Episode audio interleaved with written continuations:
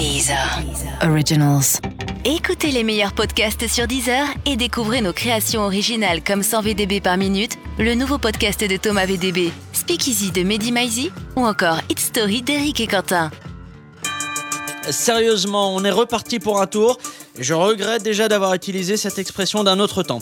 Euh, Cette semaine, on va bien évidemment parler actu avec l'Erix entre jeunes de banlieue qui semblent se multiplier en région parisienne, Matteo Salvini, le ministre de l'Intérieur italien qui réinvente chaque jour le sens du mot euh, xénophobie, et enfin Macron, jugé meilleur acteur parmi les responsables politiques, lui qui a longtemps réussi à faire croire qu'il était de gauche, au même titre que Gilles Lelouch a réussi à faire croire qu'il était acteur professionnel. Ensuite, euh, le gros dossier sera cette semaine sur la condition animale. Où en est-on? Pourquoi? Comment? Mais où est donc Ornicar? On vous dira tout. Enfin, pour clôturer cette émission, on prendra un moment pour écouter les confidences de nos débattistes. Franck, le week-end dernier, tu étais à Berlin. Tu m'as manqué. Alors, pour combler ton absence, j'ai mis Arte pendant deux jours.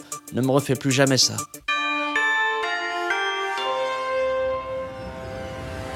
Sérieusement?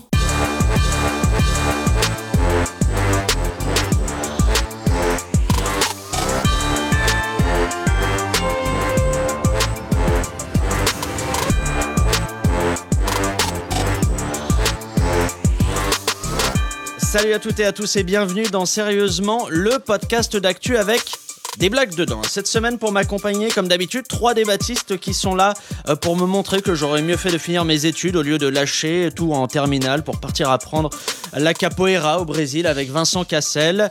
Et la première de ces débattistes, elle est à ma gauche, elle est docteur en sciences politiques et enseignante à Sciences Po. Euh, sur le chemin du studio, elle a giflé un enfant hyperactif qui lui manquait de respect. Elle ne regrette rien car l'enfant s'appelait Ulysse et ses parents sont sans doute adeptes de la méthode Montessori.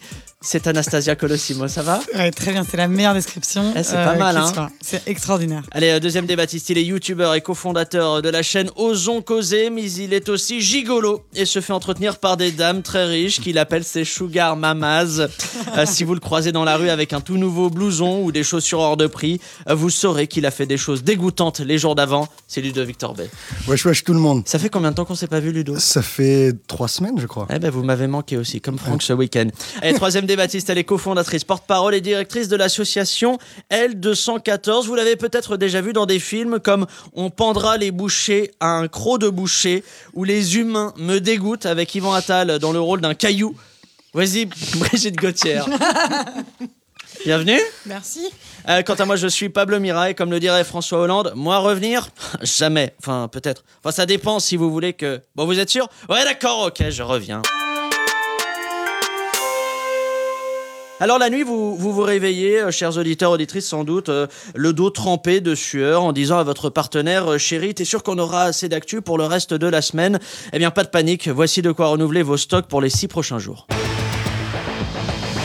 U comme actu. Allez, on ouvre euh, ce U comme actu avec euh, ce fait divers. Samedi soir, un ado de 13 ans est mort au Lila, au nord-est de Paris, battu à coups de, de de fer. Il s'agissait d'un affrontement entre des jeunes de, la ville et des jeunes de Bagnolet. Euh, le perdant, hein, on, le connaît, c'est l'intelligence, visiblement. D'habitude, j'ouvre cette séquence avec des blagues, vous, savez, mais là, c'est vraiment un peu trop triste pour prêter à rire, un peu comme Affida Turner, en fait. Alors, avant de traverser la rue pour trouver un boulot, ce serait bien que nos jeunes n'aient plus à traverser la rue pour trouver la mort. Alors, je vous pose la question, question simple. Est-ce que l'île de France devient aussi violente qu'une émission de cauchemar en cuisine sur M6 Ou est-ce que c'est simplement un effet de loupe? Et j'aimerais avoir Ludo, tiens, pour commencer sur, euh, sur celle-ci. Bon, moi je suis pas sociologue de la délinquance, du coup j'ai pas les chiffres pour te dire s'il y a une évolution récente ou pas. Par contre, ce que je peux dire, c'est que très probablement des gamins de quartier ou pas de quartier qui se battent entre eux, ça existe depuis que le monde est monde. hein, tu vois, enfin depuis que la ville est ville en tout cas, ou les villages sont villages. Tu vois, du coup, euh, ça m'étonnerait que ce soit très exceptionnel d'avoir des bandes rivales qui se fracassent. Mais le fait d'avoir des bandes aussi jeunes, d'avoir des bandes aussi jeunes, parce que là on est, je crois, sur des gamins qui ont entre 12 et, et 15 ans globalement. C'est voilà. déplorable et normalement ça devrait éviter la mort puisque euh, plus t'es jeune, moins t'as de force, Ouais. moins tu tues. Mais là, il, c'est, enfin, clairement, faut pleurer le, le pauvre bonhomme qui est mort à 13 ans. Il mérite. Enfin, c'est, c'est trop con, quoi. C'est complètement, complètement con. Après, je, je- j'ai l'impression que des gamins qui se battent pour des enjeux de rivalité existé. territoriale, ça ressemble beaucoup à une bande de jeunes à la con, des loupards de Renault, euh, Ouais. des combats de clochers idiots euh, encore de la période d'avant. Du coup, je pense que c'est pas un phénomène complètement nouveau, mais c'est déplorable que des gens en crèvent. Anastasia. Ce qui est certain, c'est que c'est pas du tout nouveau que des jeunes se battent. Ensuite, euh, bon, moi non plus, je suis pas du tout une sociologue de la délinquance, mais on sait qu'il y a aussi des études qui ont pu être faites là-dessus. Sur le 19e siècle, par exemple, français. Vous savez, ce livre de Louis Chevalier euh, qui euh, a vraiment fait date, classe laborieuse, classe dangereuse. Et il explique justement comment toute une partie de la population, quand elle est euh, dans ces, zones où euh, elle est désœuvrée, où les jeunes ne sont pas du tout encadrés, où ils n'ont pas beaucoup de perspectives, comment la violence et la délinquance peuvent monter de manière extrêmement forte. On a l'impression qu'effectivement, il y a un peu une escalade de la violence aujourd'hui dans un Mais certain moi- nombre pose La d'endroits. question, c'est est-ce qu'on a cette impression parce qu'au fait, le niveau de violence baisse euh, globalement et que au fait, dès qu'il y a un truc qui est un peu fort qui ressort comme ça, il ressort avec d'autant Oui, plus même de si c'est contraste. très difficile en fait de faire des calculs euh, depuis le début de l'humanité sur euh, c'est moins violent aujourd'hui ça parce qu'en fait la violence oui mais c'est toujours une question de représentation en fait. Bah, Pas que, il y a aussi des stats. Oui, oui, mais les stats, les le stats, les ça dit rien sur les représentations. C'est-à-dire que c'est pas parce qu'on nous dit que le monde est moins violent qu'une violence va nous paraître moins violente. Enfin, ça correspond pas trop à la réalité psychologique, je pense, de la manière dont Ouais. on perçoit ces phénomènes. Ce qui est certain, c'est qu'il y a une très grande violence dans certains quartiers, qui est due aussi à la situation des enfants dans ce quartier, au désœuvrement, au fait qu'ils sont laissés seuls.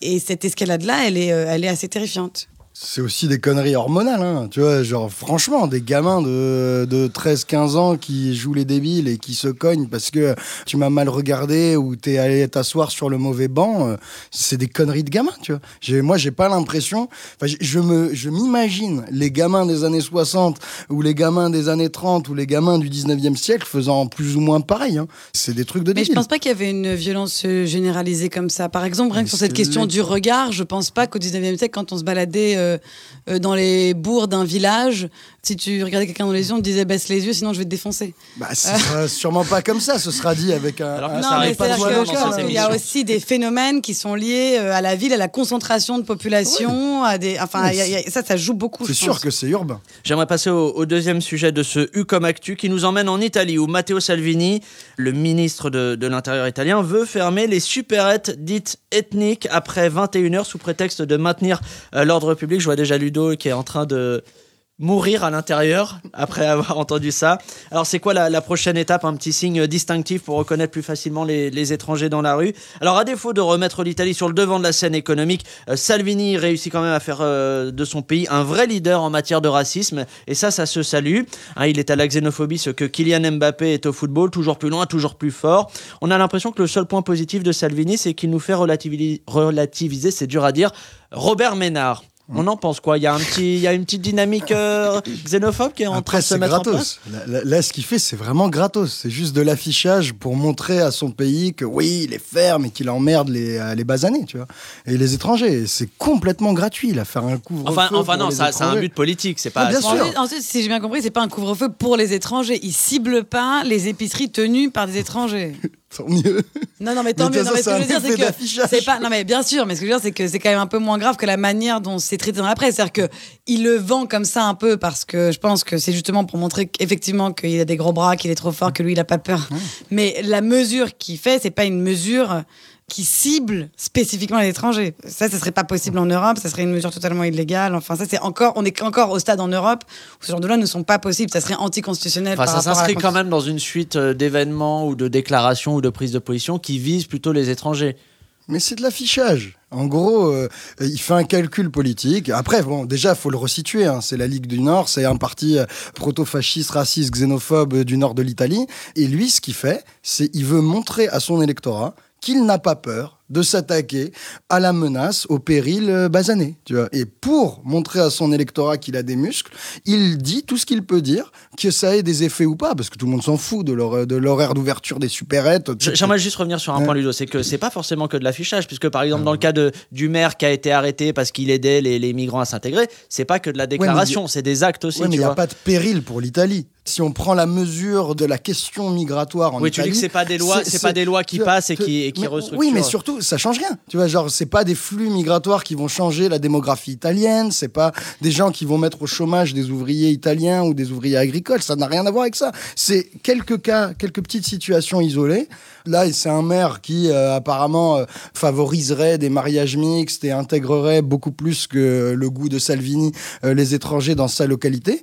Et tu vois, ça, ça remet pas en question l'Italie. Il n'y a pas de problème pour la classe ouvrière italienne, il n'y a, pas de problème pour l'Italie. Mais par contre, ça donne l'occasion à Salvini de montrer que lui, il a les couilles de s'attaquer au sujet migratoire et de flatter son électorat. C'est que de l'affichage et du coup, c'est de la gesticulation, c'est horrible. Et là, on comprend aussi que quand on donne le pouvoir à certaines personnes, on leur donne les moyens de séquencer toute leur communication en faisant plein de petits gestes, en montant en épingle, plein de petits trucs, simplement pour montrer une image de fermeté. Et, et c'est déplorable. C'est vrai, c'est déplorable. Troisième et, dernière info qu'on a voulu traiter à l'occasion du Festival du film politique de Porto euh, Vecchio. Euh, un sondage nous apprend que pour les Français et Françaises, Emmanuel Macron serait le meilleur acteur de cinéma parmi six ténors de la politique, dont Marine Le Pen, Mélenchon, Hollande, Sarkozy, Bayrou et donc Macron. Alors il y, a- pourtant d'autres très grands comédiens parmi les hommes politiques, à l'image de Benoît Hamon, exceptionnel dans le rôle du petit buisson euh, à l'arrière-plan. Alors jouer la comédie en politique, euh, c'est dire le contraire de ce qu'on pense. Pour Emmanuel Macron, c'est par exemple dire euh, je respecte les Français, ou pour Gérard Larcher, c'est dire je n'ai plus faim. Si, c'est arrivé une fois, Ludo. Alors, s'il faut être un, excellent comédien pour atteindre les sommets de, la politique, la bonne nouvelle, c'est qu'on n'aura jamais Franck Gastambide élu président. Question est-ce qu'aujourd'hui, pour réussir en politique, vaut mieux faire le cours Florent que l'ENA C'est Anastasia, le ça l'a lancement le plus long de l'histoire. C'était quoi la question déjà? Les gens n'écoutent plus. Anastasia, quand elle prépare l'émission, elle est sur son portable. Et maintenant, quand Ouais. on lui pose des questions, elle ne répond même plus. Non, mais alors, non, non, mais si, si, je vais répondre. Déjà, c'est hyper intéressant parce que cette histoire de, Ah bah, de comédien, etc. Parce que, quand même, Macron nous a vendu depuis le début qu'il a rencontré Brigitte dans le cadre de ses activités théâtrales. Euh, les seules images qu'on a de Macron jeune, c'est lui sur scène euh, qui joue un. Comment ça s'appelle déjà? Un épouvantail. Un épouvantail. Ah ouais, j'ai reconnu à votre forme des bras que vous voulez parler d'épouvantail. Euh, et il est vachement dans la lecture des textes, dans le jeu théâtral. Enfin, c'est un truc qu'il revendique lui-même, en fait, d'être bon acteur. Il récite euh, tout le temps, enfin, tout le temps à qui, qui veut bien. Il fait des envolées hein. lyriques. euh. Voilà, il fait des envolées lyriques, il récite de la poésie, il récite euh, entièrement des extraits de pièces. C'est plutôt, moi, je dirais quelque chose qui revendique. Ouais, c'est la, la conclusion la, la plus plate de la plus l'histoire. plate que vous ayez faite en, en quatre saisons de, de sérieusement. Ludo, ça vous parle un peu ce genre d'infos insolites ou pas? Bah, déjà, tu as fait le lancement en mode maintenant, et pour faire politique, il vaut mieux faire le cours Florent que l'ENA. Ouais, Euh, sérieusement, qu'est-ce que l'ENA pas mal. ou, euh, euh, non, un cours où on apprend à jouer? Mais non, mais c'est un cours où tu dois apprendre à, À rester, correspondre. à correspondre à un Bien moule sûr. et à ne pas montrer ce que tu penses vraiment. À rester dans le cadre, à maîtriser des éléments de langage, à garder Une posture certaine- consensuelle un peu Ouais, et, et surtout le vocabulaire qui convient à l'administration pour pas la mettre en péril. Du coup, concrètement, on apprend à ces gens à disparaître en tant qu'individus avec leurs propres convictions, leurs propres profondeurs et leurs propres indignations. C'est ça leur métier à ces hauts fonctionnaires. Et les hommes politiques, là, il y a qu'à regarder. Tu regardes n'importe quel porte-parole qui sort du Conseil des ministres, son métier, c'est de réciter des éléments de langage qui ont été calés avant avec l'attaché de presse et les communicants euh, du gouvernement ou de l'Élysée. Du coup, leur métier, et de disparaître en tant qu'humain avec des émotions, des indignations, Et des de désirs, des un- peurs, pour de façade. devenir un robot récitant un texte écrit par d'autres. Donc sérieusement, être acteur ou homme politique, c'est un des métiers très proches. Et ça, Brigitte, par exemple, quand vous avez des politiques en face euh, qui ont des responsabilités en lien avec la thématique sur laquelle vous bossez, est-ce que vous avez l'impression justement d'avoir affaire à des automates ou à des gens qui sont dans des postures? Ouais, de temps en temps, oui, c'est vraiment ça. Euh, on bah, on l'a très bien vu au moment du projet de loi sur l'alimentation. Ouais. Le ministre Stéphane Travers et le rapporteur euh, qui faisaient tout un blabla autour des amendements qui proposaient des avancées concrètes sur la condition animale. Ouais. Utiliser des éléments de langage comme bien-être animal, comme faisons confiance Ouais. aux filières, et terminer toute leur allocution par euh, avis défavorable, euh, voilà, et à la fin amendement rejeté. Donc on avait vraiment aussi euh, Et est-ce que vous voyez Ce- des hommes politiques où vous sentez ils ont envie de se mettre dans la posture compassionnelle ou, ou empathique sur le sujet de- du bien-être animal et, et en fait ça suit pas dans les actes? Ah bah, enfin, je refais la même. Non mais je veux dire, je veux dire même d'un point de vue émotion où il joue où il joue quelque chose au-delà de- des simples éléments de langage, c'est ce que je voulais Bah, dire. c'est difficile à détecter justement Ouais. parce qu'on a des bons acteurs aussi. Euh, voilà. Après, on sent qu'il y a des personnalités politiques qui sont très sincèrement euh, touchées par euh, Ouais. la condition animale. Mais vous vous demandez toujours de la Mais question de la voilà. sincérité de vos interlocuteurs ou pas quand- on a, quand on quand a vous parfois des questions. avec des politiques Voilà, exactement. Sérieusement? Allez, on passe au, au gros dossier de la semaine. Gros dossier. Et celui qui va expliquer le, le sujet de ce gros dossier est une immense star du petit écran. C'est mon ami Flipper, le dauphin. Salut Flipper. Alors de quoi on va parler aujourd'hui? Attends, qu'est-ce que tu me dis, Flipper? Ludo, t'as vendu de la weed de mauvaise qualité en 2006 pendant un concert de Matmata et t'as fait un bad trip? Non, t'inquiète, aujourd'hui, il a changé de, de fournisseur. Allez, concentre-toi, Flipper, le sommaire, s'il te plaît. La petite blonde à côté? Oui, elle s'appelle bien Anastasia, pourquoi? Attendez, Ana- Anastasia Flipper assure que vous vous faites appeler Katouchka la tsarine sur Jackie et Michel. Il se trompe. Je te confirme, hein, Flipper, hein, ce n'est pas elle. hein, tu dois certainement confondre avec euh, Franck, notre réalisateur. Allez, autre chose à dire sur nos invités ou on peut y aller, Flipper, s'il te plaît? Non, non, ce n'est pas Guillaume euh, Meurice, c'est Brigitte Gauthier. Désolé Brigitte, à chaque fois qu'il voit quelqu'un de jeune avec des cheveux blancs, il, il croit que c'est l'humoriste de France Inter. Euh, Flipper, tu me mets trop la honte, j'annule ta prestation. Tire-toi, mais tire-toi, je savais que j'aurais dû demander à Babe.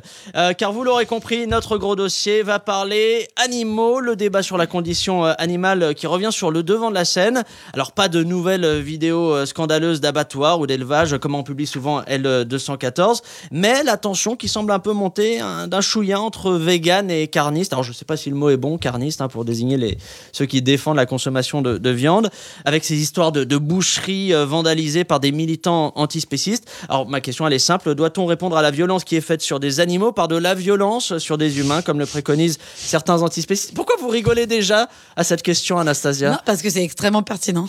Eh ben vous savez quoi? Je vais laisser Brigitte répondre en premier. Ah bah voilà, après cette entrée en matière, effectivement, sur le là en ce moment dans l'actu, on traite la question animale plutôt euh, sous l'angle de la stratégie au lieu de parler du fond de l'affaire.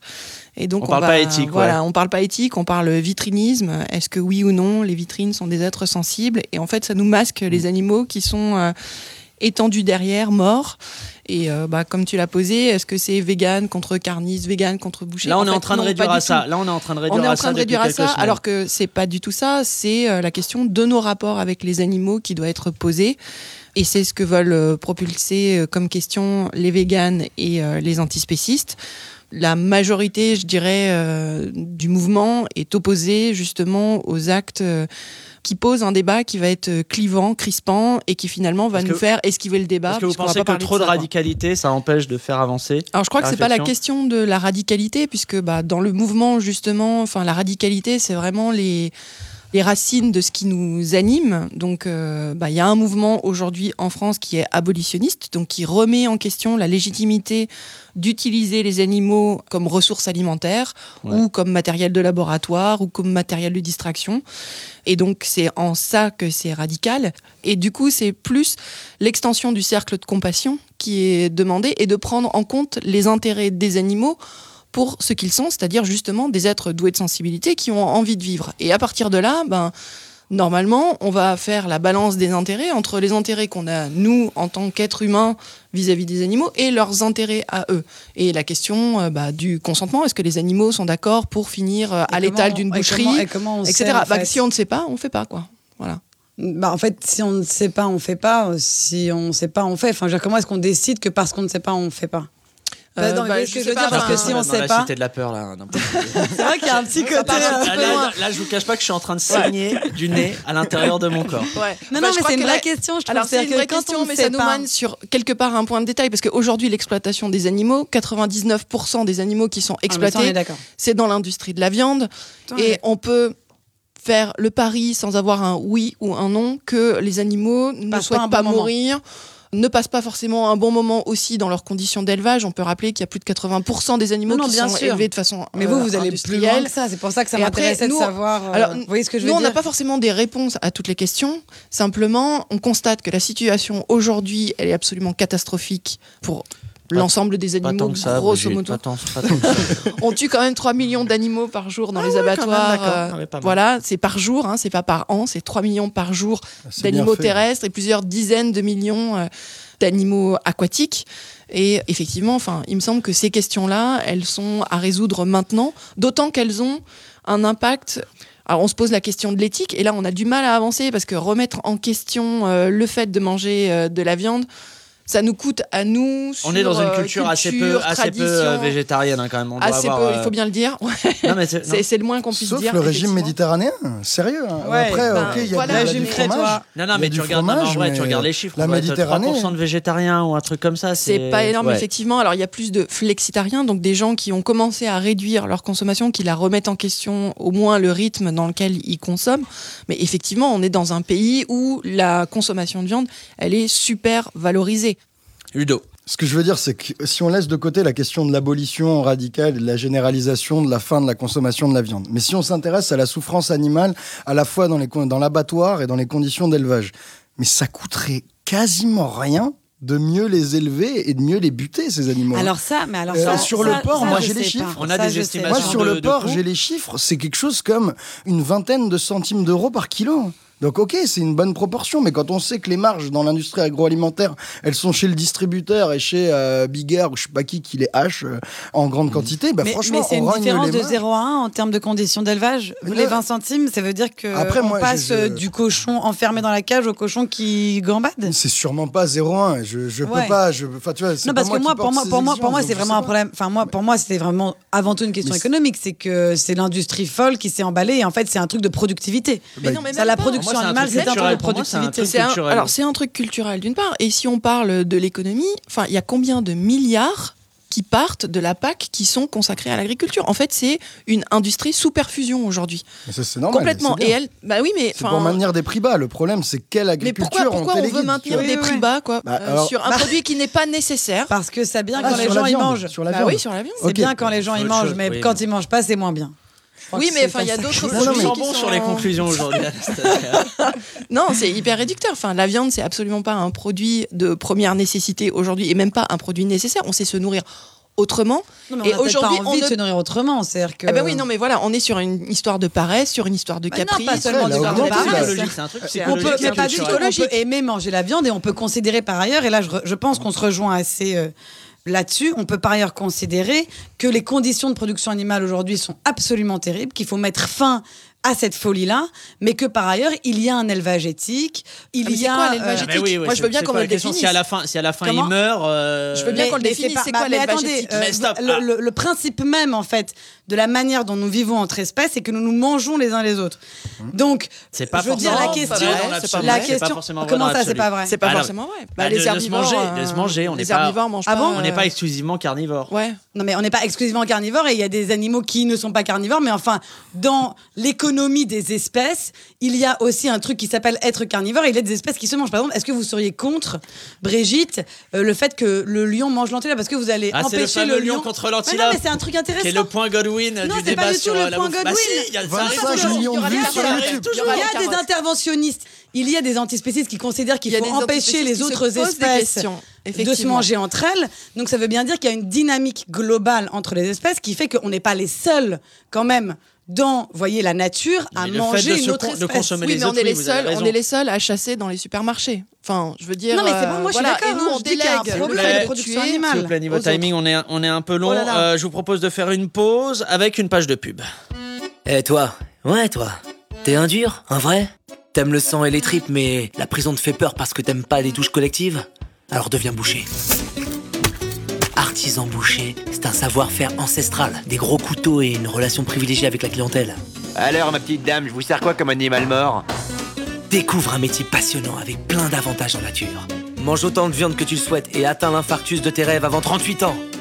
En plus, tu sauras enfin ce qu'on met vraiment dans les cordons bleus. Spoiler, ça vient pas de cette planète. N'attends plus, rejoins-nous. Et peut-être qu'un jour, avec l'expérience, tu pourras dire à un client Il y en a un peu plus, je vous le laisse. Ceci était un message de la Fédération professionnelle des amateurs de sang. Vous entendez? C'est le bruit d'une innocente vache. Et là, c'est un adorable mouton.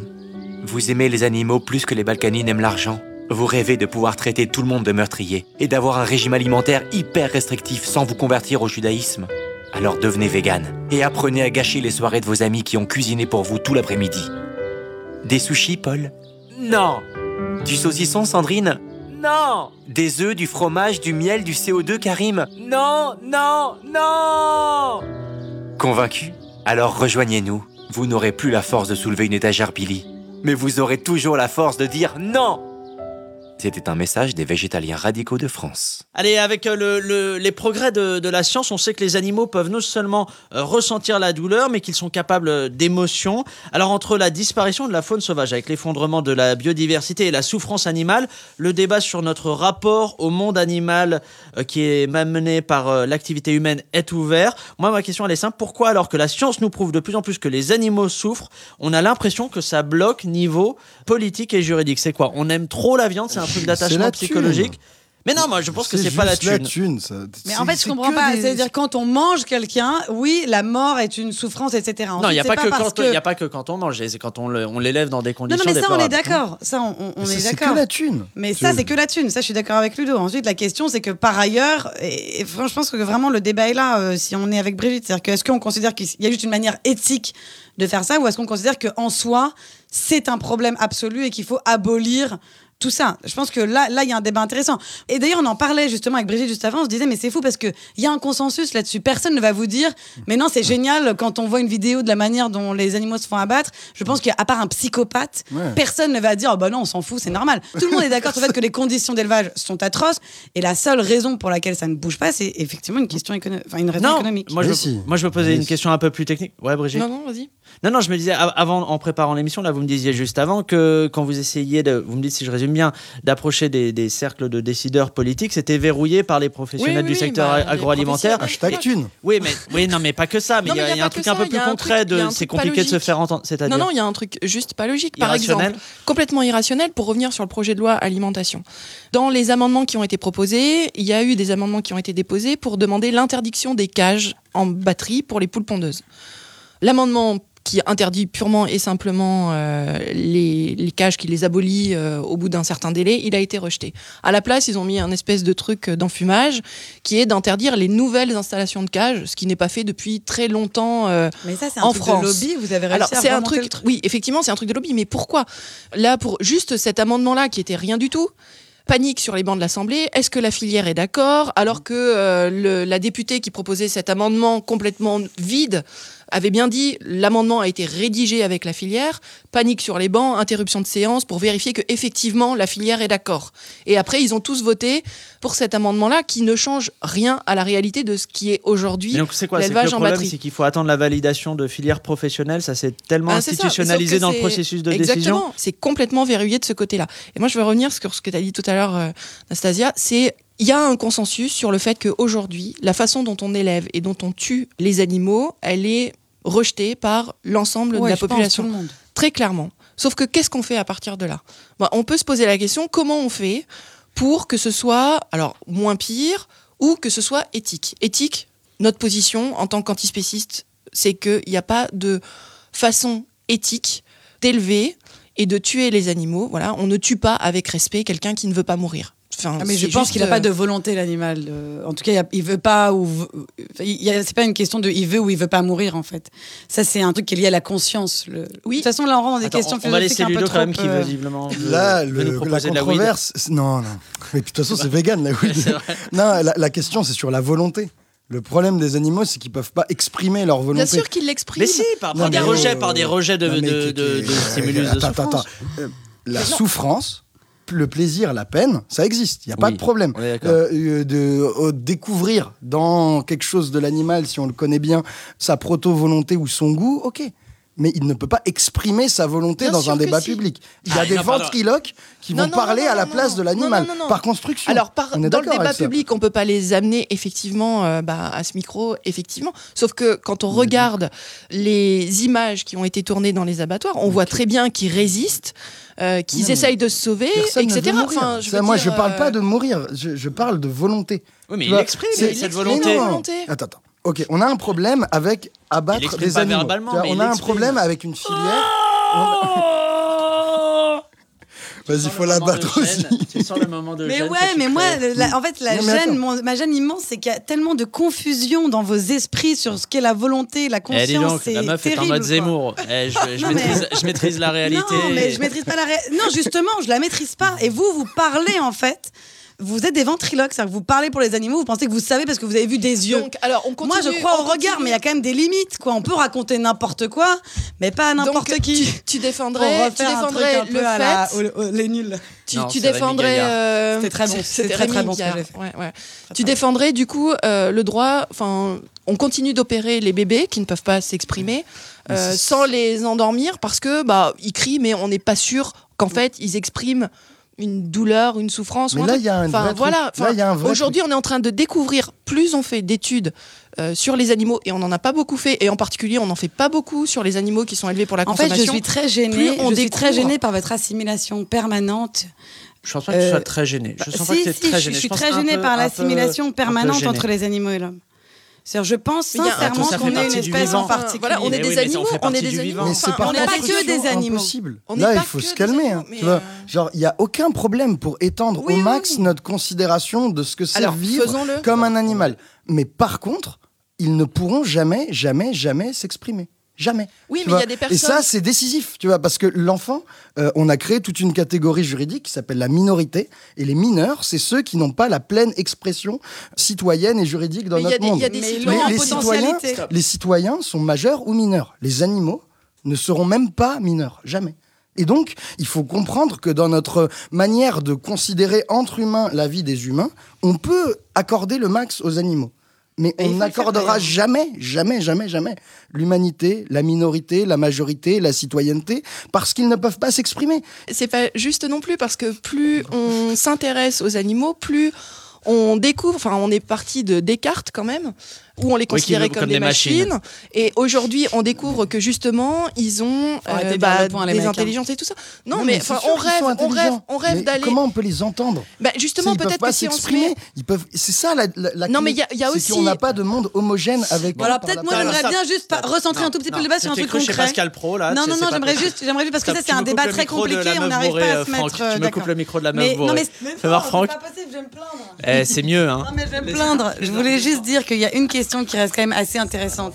C'est que je pense sincèrement qu'il y a un tas de gens, y compris parmi les agriculteurs, y compris parmi les mecs en fait qui pratiquent l'abattage euh, terrible, la production animale la terrible. castration à vif, le Non mais, des non, mais poussins, etc. je pense Oui, qu'il y a un tas de ces gens-là qui, aimeraient faire différemment et qui sont plutôt contre. Mais la concurrence économique fait que ils ne peuvent pas parce que si ils ne font pas ça, ils sont en dehors du marché. On, on est sur un système qui marche complètement sur la tête en fait. Oui. Économiquement, aujourd'hui, c'est même pas viable vu le nombre de subventions qui vont euh, à ce truc-là. On voit les impacts euh, environnementaux. Là, il y a le- les experts du GIEC qui disent bah faudrait qu'on réduise de 90% Ouais, la consommation, la consommation de notre pour, euh, consommation. Qui est-ce qui est prêt à réduire sa consommation aujourd'hui? Et là, on a la question de la volonté dont tu parlais Eh tout à l'heure, Pablo, et où on attend des décisions politiques qui nous emmène- problème de la merguez. aurez Voilà. pas Ça, sur les- c'est ce qu'on Attends. appelle le problème de Moi, la c'est- Je vous merguez. donne, je vous donne un, élément, de, bon. un élément de réponse, peut-être une piste de réponse. Euh, pour atténuer la souffrance animale, il y a un abattoir dans le Doubs qui a décidé de penser au bien-être des animaux en leur proposant des services dignes d'hôtels 5 étoiles avant de les abattre. Reportage.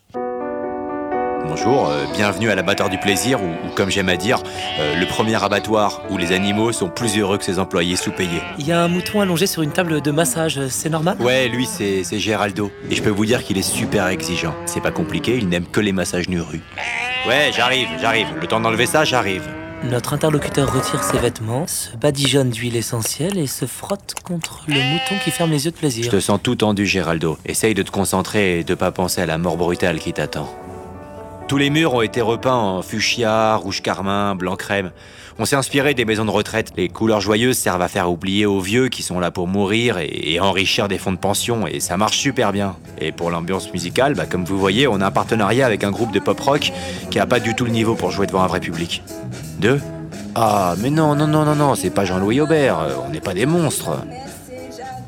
Souvent, nos pensionnaires arrivent avec leurs propres angoisses. Alors dans ce cas, il y, a- il y a Valentine, notre psychanalyste, qui, qui est là pour les aider à en parler. Parlez-moi de votre mère. Comment a-t-elle vécu le fait que vous vous accoupliez avec votre sœur et votre tante Mhm. Mhm. Patauger dans la boue, manger des excréments, c'est quelque chose qui vous rassure? On s'inspire beaucoup de la méthode Montessori. Euh, c'est une approche pédagogique qui consiste à, à traiter l'animal de façon plus adulte.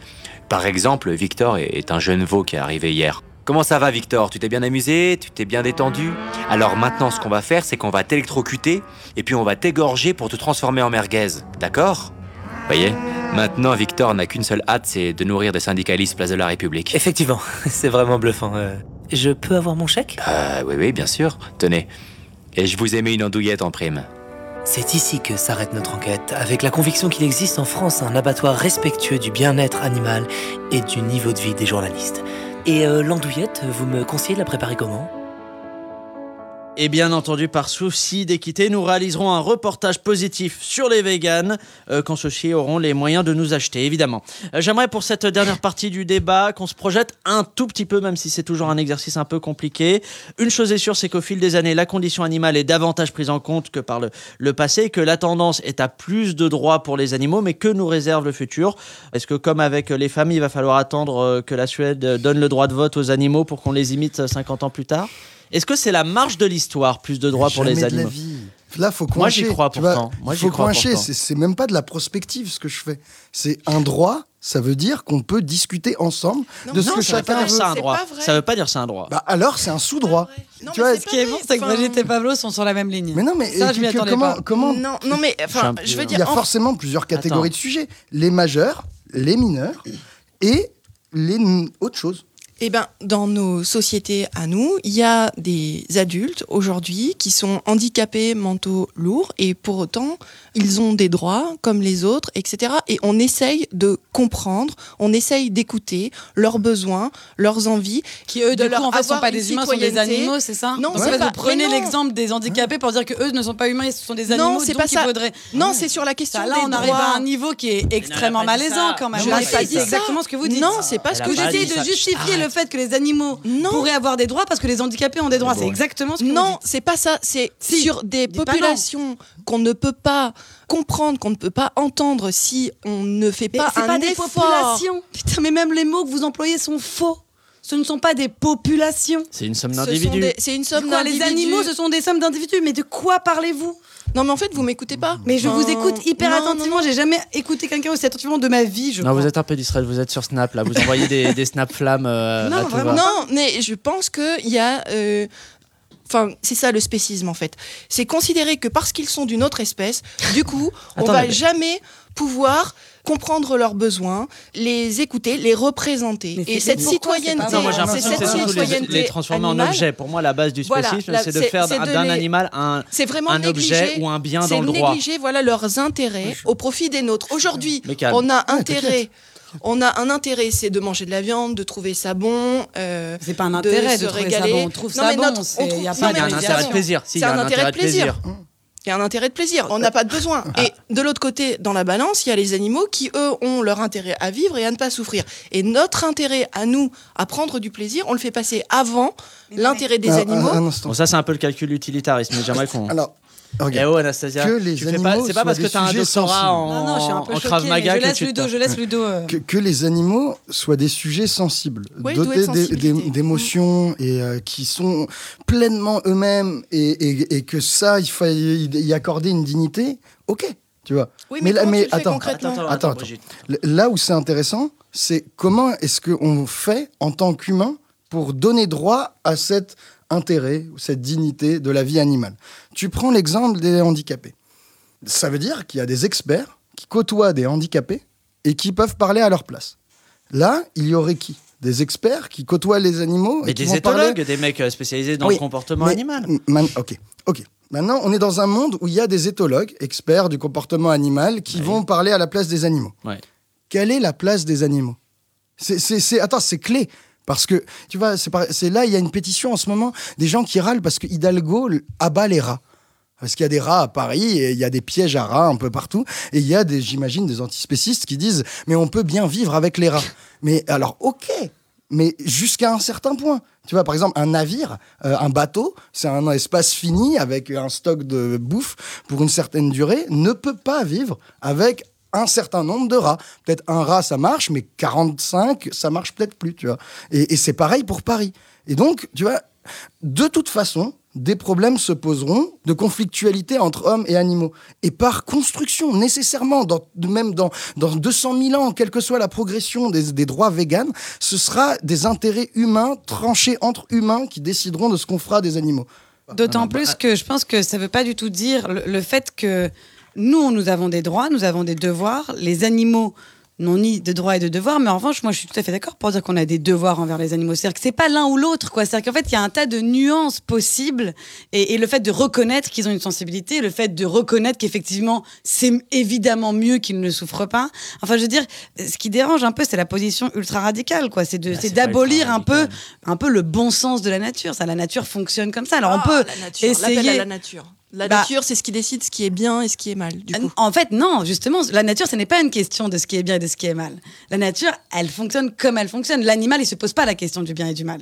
L'animal. Oui, mais nous, on peut. Donc, oui, mais donc on peut pas se la poser pour lui. C'est-à-dire Oui, que mais on peut se la poser lui- déjà pour nous. Oui, ah ben ça, je suis d'accord, mais on Bah peut ouais. se la poser pour lui. Je pense qu'il existe une façon de vivre en bonne intelligence avec les animaux. C'est absolument pas ce qu'on fait aujourd'hui. Et ça remet en question le fait de les exploiter pour les manger, ça c'est sûr. Et ça représente quand même de des milliards d'animaux chaque année dans le monde. Et c'est vraiment une question super importante. Après, sur euh, comment on va organiser notre société une fois qu'on les considérera plus comme de la bouffe, effectivement, il y a beaucoup de questions à se poser.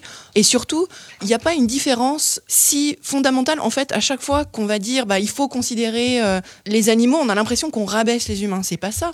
Enfin, voilà, c'est pas du tout le propos des antispécistes. C'est de dire considérons les animaux pour ce qu'ils sont. Et aujourd'hui, c'est absolument pas ce qu'on fait. Donc, sur l'élevage industriel, je crois qu'on va tous être d'accord. Et après, ben, on va se poser la question de comment on les tue gentiment, merveilleusement pour que ça se passe bien. On va voir que c'est pas possible. Et il y a moyen de trouver, enfin justement, cette intelligence, elle doit nous servir à trouver des relations qui ne fassent pas des animaux juste euh, des biens à notre disposition. S'il vous plaît, on peut passer à la partie euh, ludique euh, qui m'intéresse. Pas de problème, je crois qu'on dit là. Ah. This is the quiz. C'est notre quiz.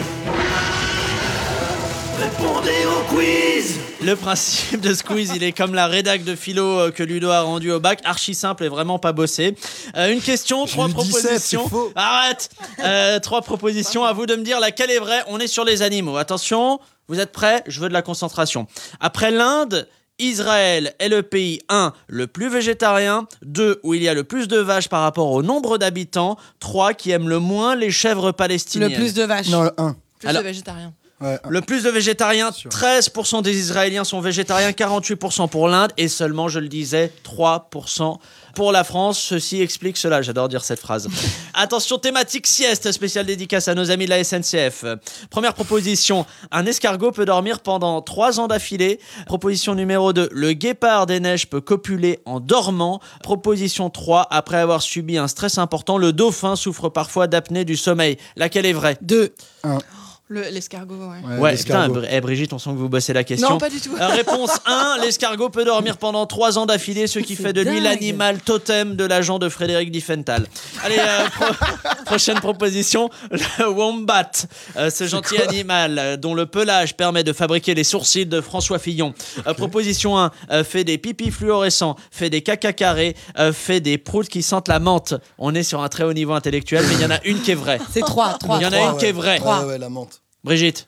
Parce que les caca carrés, c'est ça, ça fait C'est bizarre. assez technique, ouais. Il y a un côté Rubik's Cube sphinctérien qui Eh bien, il fait, des, Le il un. fait des Rubik's Cube il fait des sphinctériens. Euh, lequel de ces films est vrai? Réponse 1, les crustacés tueurs des abysses. Réponse 2, les rongeurs de l'apocalypse. Réponse 3, les lamentins du démon. Deux, les rongeurs de l'apocalypse. Alors, Brigitte Ah bah je vais le suivre, je connais rien. Non. Ah ouais, on suit Ludo là. Allez, c'était les rongeurs de l'apocalypse, il est bon T'as vu, je suis à 100% sur Eh ce ouais, quiz. ouais, ouais. Moi, je vous conseille de le voir. Il a été écrit par des gens qui ont plus de drogue que vous euh, dans le sang, évidemment. Euh, le raton laveur s'appelle laveur. Pourquoi? Euh, Parce qu'il lave les poissons avant de les manger Euh, Parce qu'il a été découvert par l'aventurier Aristide Laveur Ou parce qu'il fait super bien la vaisselle? Aristide Laveur. Alors? Ludo, Aristide. vous étiez Ah, bien là, Vous étiez sur bah un bon Vas-y, train ouais, Aristide, ouais. vas-y. Non, parce Bah. qu'il lave les poissons. Sérieux Cet animal est plus propre que n'importe quel pourquoi candidat il de lave les télé-réalité. poissons Ben parce qu'il y a des, il y a des Ah, pesticides. il enlève, genre, les il enlève écailles, le, il PCB. Il enlève le PCB des. Peut-être qu'il aime pas les des écailles, on poissons. comprend en même temps. Dans la mer, Ouais, vous pouvez croiser le requin citron, le requin artichaut ou le requin polenta. Le, le requin citron, je crois. Probablement. C'était le requin citron, et oui, parce qu'il a une couleur plus jaune que les autres requins. C'est le Donald Trump des mers. Allez, comme elle est euh, super cool avec son chien Kim Kardashian, elle lui a acheté quoi? Réponse A une boîte de nuit à 125 000 dollars pour faire la fête avec d'autres chiens du, du quartier, une gamelle à 32 000 dollars incrustée de diamants, ou des faux testicules à 10 000 dollars pour qu'il puisse garder sa dignité après avoir été castré. La gamelle. C'est la Ouais, gamelle, mais je suis pour les logique. testicules, ce serait trop bien. C'était les testicules Mais non. Bah si, c'est vrai, tout ceci a été vérifié sur un Mais alors, du coup, Skyblog attends, attends, obscur. attends. Quel est l'éthologue qui a deviné la honte du chien face à la castration? J'avoue, je sais pas. Parce que là, il y, a il y a Michel. quand même un effort d'interprétation qui est ouf. Mais il y a peut-être pas de honte, moi je pense. Sérieusement? Allez, dernière partie de, de l'émission, euh, celle que vous n'avez pas du tout bossé. Euh, L'heure pour nos débattistes de se mettre à table et de cracher le morceau, c'est l'heure des sérieuses confessions.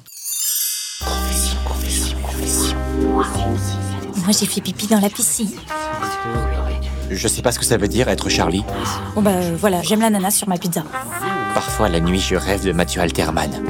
Je suis ton père Euh, le concept, il est simple. Vous me balancez un dossier, un truc honteux sur vous. L'objectif, c'est évidemment de susciter chez nos auditeurs et auditrices un Sérieusement Euh, Pour l'instant, le titre est toujours euh, détenu euh, depuis bientôt un mois par Rania Berada, autre débattiste, et son fameux Jusqu'à mes 16 ans, je refusais de me mettre à table où il n'y avait pas de viande car je considérais que c'était me manquer de respect. Ouais, je l'ai entendu. Suivi de Mathieu Alterman et qui a la phobie des scouts, qui lui rappelle de petits nazis. Et enfin, à la troisième place, Rania Berada, toujours, qui vers ses 20 ans a eu une série de rêves érotiques et autoritaires avec Nicolas Sarkozy. Ceci est vrai, je vous écoute, j'espère que vous avez des petits biscuits. J'ai un truc. Allez, C'est Ludo, le c'est rêve parti. autoritaire là qui m'a appelé ça. Allez, vas-y. Il y a moins d'une semaine, j'ai rêvé que j'étais au lit avec Ziad Takedine. Oh nom de Dieu, c'est vrai ou pas Attends, attends, Ah, attends. je te mens pas du tout. Je, peux te- vais te raconter ce rêve. Donc j'étais au lit avec Ziad Takedine. C'est Je pas comprends mal. pas pourquoi. Et on discute. Et là, il fait. Et il y a deux putes. Attends, il y a deux prostituées qui entrent. Et moi, je comprends pas. Je lui fais, mais pourquoi tu veux qu'on fasse ça? Qu'est-ce qui est en train de se passer? Je veux me barrer. Mhm. Et lui, il me fait, mais tu n'as rien compris à la vie. Et je me réveille. C'est marrant parce que vous avez parlé affaires un peu avec lui dans le rêve, vous avez parlé Je de la Libye, des choses comme ça ou pas? Je sais pas. Ce que je peux dire, Oui. et euh, pour rester dans une veine psychanalytique, c'est qu'il est libanais et que mon père aussi. Et donc, il y a peut-être un Le truc. retour aux origines Euh, par vois. les affaires et par la prostitution. Et par la pute, ouais. Ouais, c'est c'est chaud. C'est un hein. retour aux sources assez particulier, Ouais, mais qui c'est- est pas, mais qui est je, pas je inintéressant. te jure que je me suis regardé bizarrement le lendemain matin. Je suis allé acheter mes croissants en réfléchissant. C'était, c'était pas normal. Ok, je sais pas. En vrai, c'est pas Ah, mal. c'est pas mal, parce que le rêve un peu érotique avec Z Tekedi, on s'y attendait pas. c'est pas mal. Anastasia, c'est à vous. Il va falloir essayer de détrôner euh, le point Alors, je- c'est une confession. C'est une confession, ça fonctionne. Ouais, ouais, c'est le bien sûr, but. bien sûr, bien sûr. Alors, pendant très longtemps, j'allais à, à d'Enfer Rochereau euh, chez ma psychanalyste. Mhm. Et euh, elle habite à d'Enfer Rochereau. Et à côté, à d'Enfer, il y a une rue où il y a plein de, de commerçants, plein de nourriture. Et j'avais une espèce de, de petit truc que je faisais un peu rituellement, que j'adorais. C'est que j'achetais euh, une saucisse et quatre huîtres. Et j'adorais euh, couper la saucisse en quatre et mettre un petit morceau de saucisse dans chaque huître. Et je mangeais mes, mes, mes huîtres à la saucisse. Et ça vous, De bon matin. ça vous Et en fait- c'est génial. Et, non, mais voilà. Et en fait, je me suis et jamais. Et je me suis jamais posé la question de rien. Je faisais ça parce que je trouvais ça hyper bon, je trouvais ça délicieux et tout. Et justement, un jour, donc je raconte comme d'habitude, je sais pas, je raconte ma journée. Je dis ouais, donc bon, bah, je suis allée manger euh, mes huîtres et ma saucisse. Et là, j'ai un pote qui me fait, euh, mais c'est quand même dingue de faire ça. T'es une malade, c'est hyper bizarre. Tu te rends compte la symbolique que ça charrie et tout. Et depuis, je suis incapable de manger mon la plat préféré. C'était pour moi le con, enfin c'était mon truc préféré au monde. C'est-à-dire, En termes de texture, de goût, enfin c'était vraiment pour moi le truc le, le mieux qui puisse t'arriver dans Oui, ta vie. oui, oui. Je ne peux plus le manger. Est-ce que c'est la psychanalyse qui vous aura gâché ce, ce plaisir euh, euh, c'est ouais. Peut-être que la psychanalyse a produit ce plaisir aussi. Est-ce que tu possible. avais mangé ça avant d'entrer j'ai dans pas la rue Daguerre l'impression. J'ai Du coup, pas l'impression, c'est ça. Bon, vous savez quoi C'est une belle anecdote et je suis heureux que vous ayez partagé ce- cette anecdote, mais ça ne battra pas Rania Berada Et le manque de respect du fait de ne pas avoir de viande à sa table. Désolé. Mais c'était pas mal. En vrai, c'était pas mal. Allez, sérieusement, euh, c'est terminé. Merci de nous avoir écoutés euh, jusqu'au bout. Rendez-vous mercredi prochain. En attendant, ne vous prenez pas trop au sérieux.